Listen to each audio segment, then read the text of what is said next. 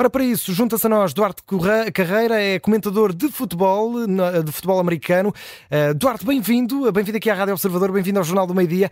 Para quem não conhece uh, e não acompanha o futebol americano, quem é que são estas equipas e qual é que é a favorita entre elas? Viva, um, estas duas equipas são as duas, provavelmente as duas melhores equipas desta temporada.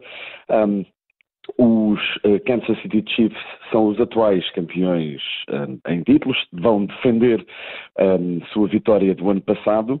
E os uh, San Francisco 49ers são um, recorrentes tem uma equipa com um histórico enorme no, no Super Bowl, com imensas vitórias uh, no passado, mas nos últimos anos, apesar de terem conseguido chegar até à fase final da, da temporada, uhum. nunca conseguiram uh, dizer, fazer matar o borrego, um, eh, por assim dizer. Um, é, é, a repetição da, da final de 2020 entre os Chiefs e os 49ers. Os Chiefs ganharam na altura. Um, este ano as casas de apostas dão os 49ers com uma ligeira vantagem perante os Chiefs, mas isto, como já sabemos, um, no desporto pouco importa as previsões um, neste, neste particular.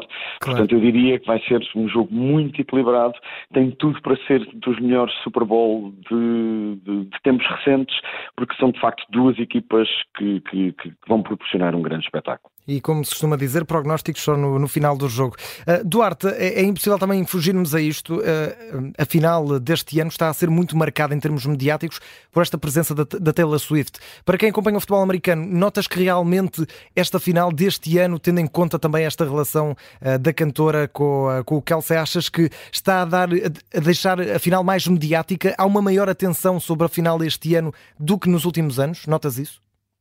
Sem dúvida, e vou dar um exemplo pessoal para, para, para perceberem o alcance disto. Uhum. Eu tenho duas filhas que são fãs de Taylor Swift. Nunca ligaram nada a futebol americano, apesar do pai querer todos os domingos mostrar-lhes e tentar-lhes incutir o, o, o gosto. A, a, minha filha mais velha já perguntou três vezes a que horas é que é o jogo hoje.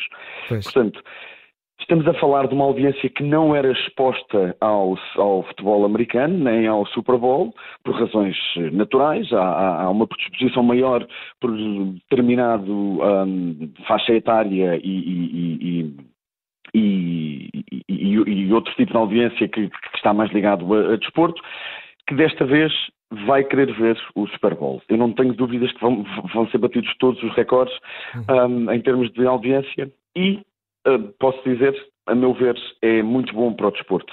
Um, se no início achava que havia um bocadinho de exagero demais em torno deste, deste, desta relação, que, que, que, não deixa de ser isso mesmo, é uma relação entre duas pessoas, claro. são, são, namorados, nada mais do que isso, mas ela é provavelmente a maior um, personalidade pop neste momento. É reconhecida em todo o lado e a NFL tem que receber este tipo de de, de, de, pessoa e de personalidade, de braços abertos e aproveitar, claro, a cavalgar a onda e, e, fazer deste produto que é muito apetecível e que já foi exportado para várias zonas do globo. Ainda recentemente soubemos que vai haver um jogo um, da fase regular no Brasil, outro jogo também no, no em Madrid, em Madrid é? e hum, já depois de haverem jogos no México, em Londres, hum, na Alemanha, portanto a internacionalização da, da, da, NFL existe, é real, vai haver essa globalização com o efeito Taylor Swift e é receber um, os novos fãs de braços abertos e vestir as camisolas e celebrar com eles.